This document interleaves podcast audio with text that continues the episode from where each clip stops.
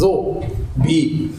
B-Gottesdienste. Ähm, ich habe die Bibel mitgebracht, darum geht es, fängt mit B an. Wussten Sie, ah, ich sage einfach Sie, ja, ich sage immer Sie. So. Wussten Sie, dass die Bibel auch mit einem B anfängt? Also im Urtext zumindest. Ja?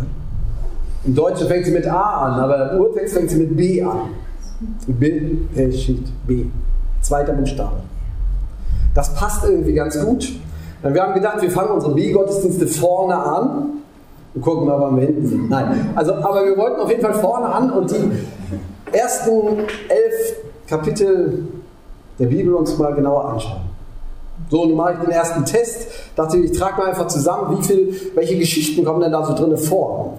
Zwischen 1. Mose 1 und 1. Mose 11. Einfach mal so reinrufen, mal sehen, wie viel wir zusammenkriegen. Schöpfung. Schöpfung. Sündenfall. Sündenfall. Sintflut, klar. Noah. Kein Abel. Kain und Abel. Fällt einem noch was ein? Turm was machen. Turmbau zu Babel. Die komplette Kinderbibel, oder? Das passt super zur Taufe, nur sind die Kinder schon raus. Man könnte also die, die ich glaube, die meisten Kinderbibel damit fangen die alle an, ja? Noch was vergessen? Die Gottessöhne. Was? Die Gottessöhne, die auf die Erde kamen. Die Gottessöhne, genau. Jetzt kommen die Profis hier vor, ja, vor der Sintflut, super. Kann bestimmt noch mehr. Äh, sammeln, äh, das machen wir, könnte man machen. Worum geht es also? Ich nehme mal meinen Zettel hier. Ich habe heute echt die schwierige Aufgabe, sowas wie eine Einführung zu machen. Also ich habe es ja immer lieber, man nimmt einen Bibeltext und dann kann man sich dran reiben und kann erklären. Das ist immer schön einfach. Meine Aufgabe heute ist so, so mehr den großen Faden zu spinnen und zu zeigen, äh, worum es eigentlich geht am Anfang. Weiß nicht, ob das gelingen kann, aber ich hoffe, ja. Wir werden es ja sehen. Okay, was lesen wir da eigentlich? Das haben wir gerade zusammengetragen. Interessanterweise äh, könnte man noch etwas hinzufügen. Ähm, es gibt nämlich in den ersten elf Kapiteln der Bibel gibt es 299 Verse. Habe ich nachgezählt, weiß ich sonst nicht. Ah, 299 Verse. Und davon sind fast 30 Prozent beschäftigen sich mit Genealogien. Also, das ist vielleicht das falsche Wort, aber so ist es. Ja, verstehen wir. Also, der Vater zeugte in diesem und diesem Alter den folgenden Sohn. 30 Prozent dieser ersten elf Kapitel stehen in keiner Kinderbibel. Das finde ich überraschend. In der Vorbereitung haben wir auch das aufgeschrieben, wer erstes Kapitel, zweites Kapitel, drittes und so, wer das nimmt und wann wir die behandeln. Äh, ehrlich gesagt, bei Kapitel 5 kommt die erste große Genealogie. Auf Hebräisch Fachwort ist Toldot. Äh, Habe ich übersprungen. Aber nur sind wirklich 30 Prozent, das ist ja nicht unerheblich. Und ich glaube sogar, je länger ich darüber nachdenke, das ist auch nicht ein unglücklicher Zufall, sondern hier geht es um fast so etwas wie den Kern. Denn was erzählt eigentlich die Bibel da? Sie erzählt, wo wir herkommen und wieso wir die sind, die wir sind. Einschränkung, eigentlich müsste man sagen, die Bibel erzählt hier an dieser Stelle, wo Israel herkommt und warum Israel ist, was es ist.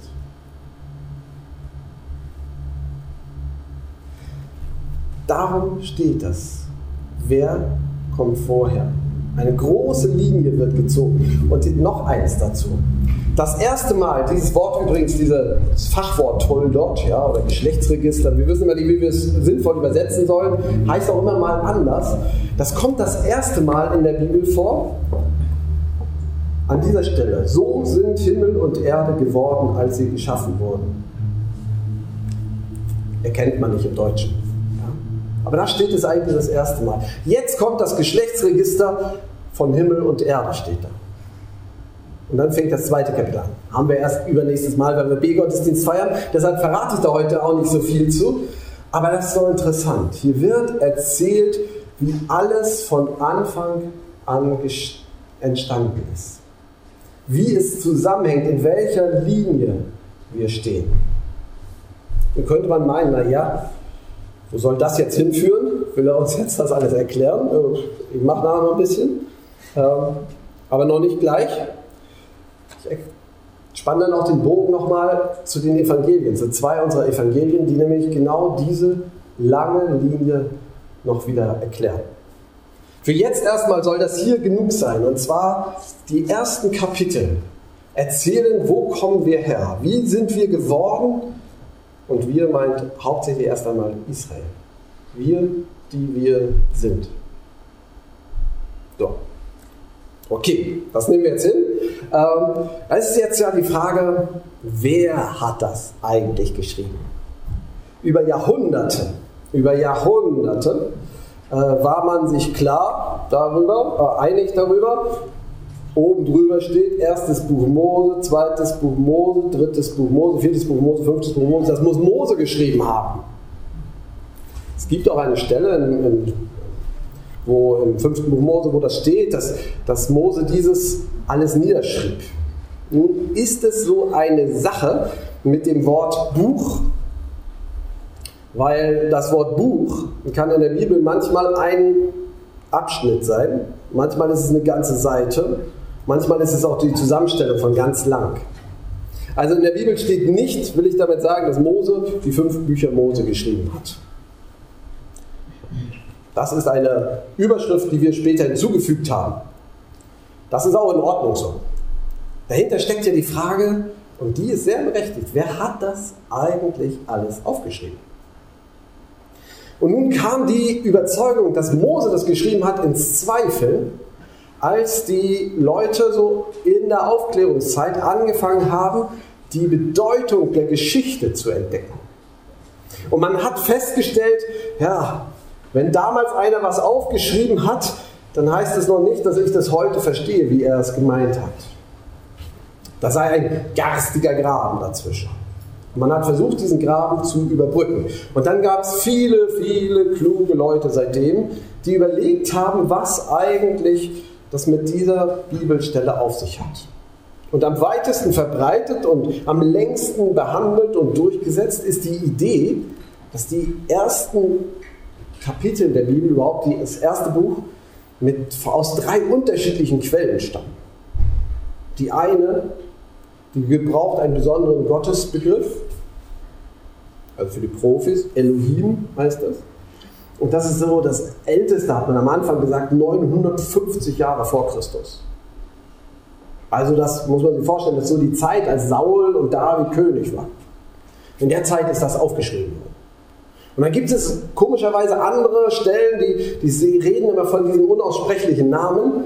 Ja, wir sagen manche, ähm, wird es ausgesprochen, gesprochen, wie auch immer man den Namen ausspricht. Vier Buchstaben hat er, deshalb sagt man Tetragramm, vier Buchstaben. Und dieser Name, der steht doch dafür, dass es eine andere Quelle aus einer anderen Richtung, sagen wir mal 850 Jahre vor Christus. Da ist das alles entstanden, aufgeschrieben. Das ist so die Zeit der Propheten Amos. Ja? Die Zeit, kann man ungefähr sagen. Ja? Und dann haben wir festgestellt, da gibt es noch anderes. Ach, und das ist, die lieben die Zahlen. Also bestimmt aus Priesterschrift. Hat man angenommen, das stammt aus äh, priesterlichen Gegenden und es ist erst entstanden, als die große Katastrophe 885 vor Christus gewesen ist und Israel weggeführt wurde nach Babylon. Und dort ist das entstanden. Und dann gibt es unterschiedlichste Theorien seitdem. Die einen sagen, nein, nein, das war alles viel später. Die anderen sagen, das ist alles viel, viel später. Das ist alles noch später aufgeschrieben. Unendlich viel. Das lohnt sich eigentlich kaum noch, das alles auseinander zu klamüsern, wo heute der Stand der äh, Forschung ist geht nicht sehr auseinander, wann man das datiert. Auf jeden Fall irgendwann in der Zeit, so sagen wir mal 400 Jahre vor Jesus, ist es zusammengefasst in einem Buch, das dann Torah genannt worden ist. So. Kleine Einführung, äh, sehr einführungsmäßig in die, in die Entstehung der Bibel. Ist jemand schon eingeschlafen? Ja? so. Meine große Frage dabei ist, ob sich das eigentlich lohnt. Das erste ist, die Meinungen gehen sehr auseinander, wann was wirklich entstanden ist. Darüber kann man sich streiten und streiten sich Wissenschaftler, das ist auch gut so. Dabei sind viele wirklich wichtige und gute Erkenntnisse gemacht worden. Es lohnt sich, das zu lesen. Ist auch spannend. Das erklärt auch manches, wo man denkt, oh, warte, hatten wir doch eben gerade gelesen, jetzt kommt das nochmal. Für manche erklärt sich das und es gibt es heute die meisten, ich würde sagen, in Greifswald sind 80 Prozent der ausgebildeten Theologen würden das wahrscheinlich auch so sagen, dass diese Theorie auch äh, plausibel ist. Trotzdem ist meine Frage, lohnt sich das? Denn meiner Meinung nach übersieht das etwas. Und zwar, wenn deutlich wird, ähm, dass wenn, wenn unklar ist, ob es eigentlich wirklich Vorformen sind, dann muss man sich schon fragen, wie sicher kann man sich dann darauf berufen? Und dann noch etwas. Kann es sein, dass die Vorformen, da steckt ja eine Idee hinter. Und zwar ein Autor hat etwas geschrieben und veröffentlicht und später wurde es irgendwie verfälscht. Und in dem Moment, wo ich zurückkomme aufs Eigentliche, zurück aufs Eigentliche, auf eine Urform, erkenne ich die wirkliche Bedeutung. Das ist die Idee, die dahinter steht. Die historische Forschung ja auch berechtigt anstellt. Ich glaube, es verkennt aber den Charakter der Bibel. Denn die Bibel ist nicht als ein Autorenwerk entstanden am Schreibtisch, sondern hier sind Menschen, die etwas mit dem lebendigen Gott erlebt haben. Wir, die Erzählung, wenn wir der Erzählung selbst folgen, dann, dann fängt das so mit Abraham besonders an, mit den Erzvätern, dass sie erkennen, wie Gott ist, Stück für Stück. Und sie erzählen es weiter und ihre Kinder nehmen es auf und erzählen es wieder weiter. Und es entsteht daraus eine Überlieferung, die zunächst mal weitergegeben wird, mündlich, auswendig gelernt. Ich erzähle immer öfter schon, äh, viele kennen das, tut mir leid, die Geschichte von, ähm, jetzt habe ich den Namen von Mosche. Mosche im Seminar in Jerusalem, als wir dort studiert haben. Ähm, Mosche saß dort und hat sich mit der Professorin gestritten. Frau Professorin, ich brauche doch keine Bibel mitbringen. Ich kenne das doch auswendig. Kurz vorher hatte die Professorin uns deutsche Studenten gelobt, dass wir so gut gebildet seien und wir wurden immer kleiner, weil dann Mosche immer anfing, sich mit der Lehrerin, der Professorin einen Wettstreit zu liefern. Sie sagte dann Mosche, 5. Mose 8 und Mosche ging es los. Mosche, äh, Jesaja 35, was steht da? Und Mosche zitierte Jesaja 35, alles aus dem Kopf. Bis sie ihn dann irgendwann dabei ertappt hat, dass er nicht den Bibeltext zitiert hat, sondern die mittelalterliche jüdische Bibelauslegung, die er dazu auch noch auswendig konnte und das durcheinander gebracht hat. Von da an hat Mosche die Bibel mitgebracht. Also, was ich damit deutlich machen will, ist, dass wir hier eine Überlieferung vor uns haben, die mündlich von Vätern und Müttern ihren Kindern weitergegeben wurde. Das heißt, die Bibel ist in der Entstehung von Anfang an ein Lehrbuch. Sie heißt nicht umsonst Torah, weil sich irgendwer gesagt hat, jetzt brauchen wir noch einen Titel, sondern Torah heißt Lehre, Unterweisung. Da haben die Erzväter oder wer weiß, wer damit angefangen hat, haben begonnen, ihren Kindern klarzumachen, wenn du dich fragst, woher du kommst, wie das alles entstanden ist, merkte diese Geschichte gut und hat sie erzählt, eins nach dem anderen. Und so ist es entstanden. Die Bibel ist von Anfang an eine Unterweisung und ein Wort, was lebendig war, weil es weitergegeben wurde und gewachsen ist. Es ist nicht irgendwann entstanden, dass sich Leute hingesetzt haben und es einfach mal aufgeschrieben haben. Das heißt, wir haben in der Bibel ein ganz anderes Konzept von Wort Gottes als der Islam. Nicht ganz anders, aber fast ganz anders. Ja? Oder die Mormonen oder so, das goldene Buch, was vom Himmel fällt ja, oder gefunden wird. Es ist anders. Es ist lebendiges Wort, was von Generation zu Generation weitergegeben wird und durchaus im Sinn der Sache gewachsen ist. Ich finde, das viel größere Wunder an der Bibel ist, wie Gott diesen Prozess begleitet hat. Durch seinen Heiligen Geist gelenkt. Und dass irgendwann das verschriftlicht wurde. Das ist das Wunder. Dass Gott in der Geschichte der Lehre der Menschen immer mehr dazu getan hat. Und man kann darüber staunen, wie daraus eins wird. Es gab einen Schnitt, wann das sich verfestigt hat, das ganze Bibelwort zu einem schriftlichen Wort. Das ist in der Zeit, so als die Perser in Israel waren, man muss das jetzt nicht alles wissen, dann kamen die Griechen, so in dieser Zeit konnte man so ausdrücken, dass Israel in einer Zeit lebte, wo man sagte, wir leben in einer Zeit nach dem Ende der Prophetie. Man hatte das Gefühl, es gibt keine Propheten mehr. Wir müssen einfach das, was ist, weiternehmen. Es gibt keine großen Propheten. Gott hat keinen mehr berufen. Es ist zu Ende. Nur mal auf dem Hintergrund. Da verfestigte sich das. Dann gab es eine Übersetzung ins Griechische und der Bibeltext wurde immer klar, das ist unser schriftlicher Bibeltext, auf den wir uns berufen. Und dann kommt Jesus und Jesus fragt seine Jünger und fragt sie, was meint ihr, wer ist der Menschensohn? Und da sagen sie, manche sagen, ist einer der Propheten. Mit Jesus lebt die Zeit der Prophetie wieder auf. Hier ist was Neues. Hier merken Sie, das ist nicht einer, der nur auslegt, wie unsere Schriftgelehrten, sondern einer, der mit Vollmacht auslegt. Hier ist was ganz Neues. Okay. In dieser Zeit entsteht es also, dass es sich verfestigt. Übrigens, so richtig im Hebräischen, dass, dass man sagt, was dazugehört, ist erst nach Jesus, als die Zerstörung des Tempels 70. Also mitten in der Zeit des Neuen Testamentes, als das so Lauf aufnimmt, da erst wird das Alte Testament zu dem, was wir heute haben. Was lesen wir da eigentlich? Wir lesen, man müsste es eigentlich mit unseren jüdischen Geschwistern sagen, wir lesen Torah. Es ist Weisung. Okay. Es ist also nicht irgendwie ein Schrift, wo man dann zurückgucken kann. Ich glaube, das bringt uns nicht weiter. Wir nehmen einfach den Text, wie er ist. Man muss sich auch klar machen, dass das seit über 2000 Jahren dieses, dieser Text genommen wird und versucht wird zu verstehen. Und selbst wenn Unklarheiten sind, ähm, dann versucht man zu verstehen, warum die Unklarheiten sind. Zum Beispiel unser B am Anfang unseres B-Gottesdienstes, nein, am Anfang der Bibel, wird seit über 1000 Jahren größer geschrieben als die anderen Buchstaben. Kein Mensch weiß warum. Aber jeder macht es so. Im zweiten Kapitel wird witzigerweise nochmal was ähnliches gemacht. Und zwar, während Gott die Welt erschuf oder als Gott die Welt äh, erschuf, da gibt es ein kleines, Entschuldigung, ein kleines Hey, wie es heißt. Das wird kleiner als alle Buchstaben geschrieben. Keiner weiß, warum das so ist. Aber es wird so gemacht. Man reibt sich dran und nimmt es. Es ist also gemahlenes, durchgekautes Wort. Hört sich nicht so schön an, durchgekaut, aber Luther hat das mal gesagt, meditieren heißt, dass man es immer wieder kaut. Ja, darum.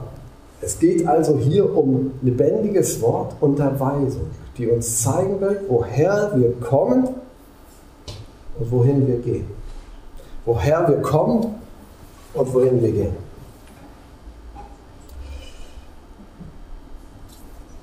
Ähm, man könnte, ich möchte noch eins dazu jetzt sagen, nämlich, dass, dass es jetzt spannend wird. Ah, nee. War, hoffentlich war es ein bisschen spannend. Wenigstens. Manche mögen sowas überhaupt nicht, ich weiß, tut mir leid. Ja? Die, der, der Name Torah, der hat, hat noch was Besonderes. Diese Unterweisung nämlich, schon zur Zeit Jesus haben die alten Rabbinen gesagt, wenn es um Torah geht, haben gesagt, es gibt schriftliche Torah es gibt mündliche Torah. Man hat dann so das erklärt und weitergegeben und gesagt, pass auf, als Mose mit unserem Gott gesprochen hat und er ihm die zehn Gebote nachher diktiert hat beim zweiten Versuch, da hat er nicht nur die zehn Gebote diktiert, sondern quasi auch das Kleingedruckte. Er hat noch viel mehr ihm gesagt. Aber das ist mündlich, das muss mündlich weitergegeben werden. Das heißt, jeder Bibeltext ist von schon zur Zeit Jesu, also seit 2000 Jahren, wird jeder Bibeltext so verstanden, dass es immer auch eine mündliche Auslegung dazu geben muss. Es gibt den Bibeltext nicht nur so, sondern er wird immer vermittelt. Der Heilige Geist redet immer auch durch die Überlieferung, die Auslegungsgeschichte. Das macht es wieder spannend, wenn Jesus sagt, ihr wisst, dass den Vätern gesagt ist, ich aber sage euch. Da tritt einer mit der Autorität auf und sagt, ich weiß was die mündliche Überlieferung ist. Ich sage es, wie es gemeint ist. Seitdem glauben wir Christen, dass wir in dem Bibeltext, dass wir den Bibeltext von Jesus her lesen. Es gibt Landeskirchen, die behaupten, dass das nicht in Ordnung sei. Es gibt auch viele Theologen, die behaupten, nein, das dürfe man nicht. Man würde das Alte Testament verdrehen. Ich glaube, das ist nicht so. Das Alte Testament ist immer als schriftliche und mündliche Torah gelesen worden. Das heißt, es gibt immer eine Auslegung dazu. Und wenn wir Christen sagen, unsere Auslegung ist Christus, wenn ich das Alte Testament lese, dann lese ich sie durch die Brille von Jesus Christus dann ist das urjüdisches Auslegen. Auch wenn Juden, die nicht an Jesus glauben, uns daran natürlich nicht folgen, folgen würden, dass, sie, dass das von Jesus erzählt und wir es durch Jesus besser verstehen. Die Bibel, wenn wir sie lesen, ist also, sie erzählt uns, woher wir kommen, wohin wir gehen. Sie erzählt etwas über das, wer wir sind als Israel, als Menschen. Sie ist immer schriftlich, entstandenes Wort und doch vom Heiligen Geist begleitet, festgelegt. Und sie ist gleichzeitig, ist die Bibel immer auf Auslegung angewiesen. Schon die Bibel selbst bezieht sich untereinander auf sich selbst. Am deutlichsten zweite Chronik oder erste, zweite Chronik erklären den ersten und zweiten Könige. Also, es ist immer Auslegung und es ist legitim und ich glaube, es ist die richtige Art, wenn wir als Christen die ganze Schrift von Jesus und zu Jesus hin verstehen. So, das war jetzt meine Einführung. Jetzt rauchen wahrscheinlich die Köpfe oder manche sind wahrscheinlich schon lange abgeschaltet. Sagen ja, ja, red mal. Ich will lieber was äh, Butter bei den Fische haben. Was wir übergehen, ich gebe es nur noch eins was, was mich freut. Und ich mache das jetzt ein bisschen komisch, dass das am Anfang unserer B-Gottesdienste steht. Aber ich habe gesagt, dass diese, diese er den und den. Ich habe gesagt, die erste Stelle, wo es ist. Die zweite Stelle ist im fünften, äh, fünften Kapitel des ersten Buch Moses. Und ich will kurz einfach nochmal darauf eingehen, weil kein Mensch mir das bisher plausibel erklären konnte. Achso, ähm, ja, das sind einfach mal so eine Wortwolke erzeugt aus den Dingern. Ist, ich habe das übersprungen, das sollte die zwei Quellentheorie, die drei Quellentheorie äh, erläutern und sozusagen, dass, dass Christus im Mosaik der Texte zum Vorschein kommt. Ich habe hier jetzt mal Kapitel 5 nochmal aufgelistet. Nur mal so, ja, es berichtet ja von unglaublichem Alter der Leute. Adam wurde 930 Jahre alt und ich behaupte, es weiß kein Mensch, warum das da steht. Es ist ja kein Bericht. Nicht Adam hat aufgeschrieben und heute werde ich 930 Jahre, deshalb schreibt das bitte in die Bibel, die später mal entstehen wird. Das hat er ja nicht gemacht. Wir wissen es einfach nicht. Ja? Das ist mir sympathisch an der Bibel. Wir müssen nicht alles verstehen. Es bleiben Lücken. Zweitens, eine Theorie ist, die ich aufstelle, einfach, dass, dass es auch eine kleine Rechenaufgabe ist. Ja? Lasst die Jungs mal rechnen und die Mädchen, damit sie wissen, worum es geht. Aber was interessant ist an dem, wie das dargestellt wird, ist, dass hier, wenn man das nimmt, das ist Adam, der ist 930 Jahre alt. Vielleicht liegt es daran, dass sie sich gewünscht hätten, dass er ein ganzes Jahrtausend erfüllt. 70 Jahre fehlen. 70 Jahre hört sich interessant an. Ja, Adam hat das erste Jahrtausend nicht erlebt. Aber wenn man das sieht, was mir noch nicht klar war, war, dass die ersten Generationen bis Noah, dass Adam alle kannte, bis auf Noah. Das ist doch interessant, oder? Ich, kann die, ich will keine vollmundige Deutung geben, aber interessant ist, dass die Bibel das erzählt, als wenn Adam eine Kontinuität bis kurz vor Noah, Lamech, sein Vater. Der wurde 777 Jahre alt, das klingelt auch schon wieder, das hört sich nach Zahlenspielerei an, warum auch immer. Mit Noah beginnt etwas Neues. Noah steckt da nicht drin. Nun gucken wir uns die zweite Reihe nachher an. Noah, der überlebt, ist ja der Einzige, der die Sintflut erlebt, überlebt. Interessanterweise Methusalem, den kennt man dann. Ne? Hier heißt er Methuselah. Methusalem, der uralt wird. Ich habe das nicht gewusst, dass der Vielleicht hat er Glück gehabt, kurz vor der Flut oder er ist erst in der Flut gestorben. Haargenau das gleiche Jahr. Ob die Bibel das erzählen will?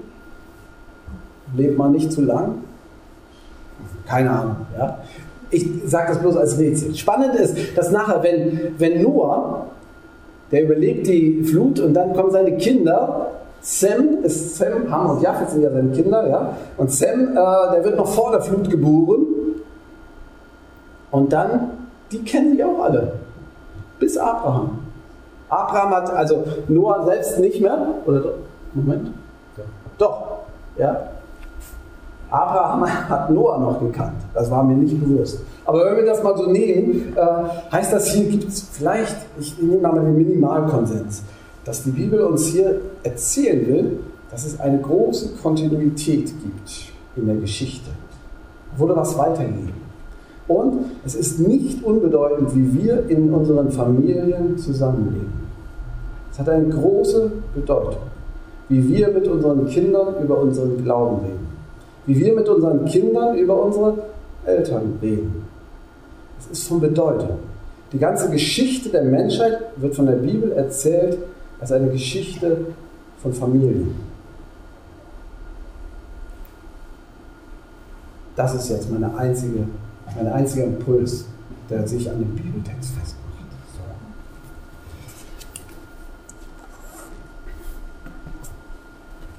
Was ich mir wünsche, ist, dass, dass wir die Bibel entdecken als ein Buch, an das man Fragen stellen kann. Als ein Buch, dem wir auf die Spur kommen und auch hinterfragen können. Was sagst du mir, Gott? Was ist kulturell und historisch bedingt? All das ist erlaubt und gut. Aber dass wir immer wieder dazu kommen, dass das Wort, wie es da jetzt überliefert ist, dass das nicht zufällig ist, sondern von Gott uns geschenkt zur Unterweisung, damit wir verstehen, dass wir von Gott kommen und wo wir hingehen. Das Matthäus-Evangelium beginnt mit dem Stammbaum Jesu. Fängt erst bei Abraham an. Das Lukas-Evangelium erzählt rückwärts. In Kapitel 3 kommen alle unsere Namen, die wir in Kapitel 5 hören, wieder vor. Und ganz am Ende heißt es, der war ein Sohn Methuselachs, also Methusalems, der war, der war ein Sohn Henochs, der war ein Sohn Jerets, der war ein Sohn Mahalalels, der war ein Sohn Kenans, der war ein Sohn des Enosh, der war ein Sohn Seths, der war ein Sohn Adams, der war Gottes, vom Ebenbild Gottes geschaffen. Das ist die Linie, in der wir leben. Und Jesus ist genau in dieser Linie und doch der neue Mensch. Punkt.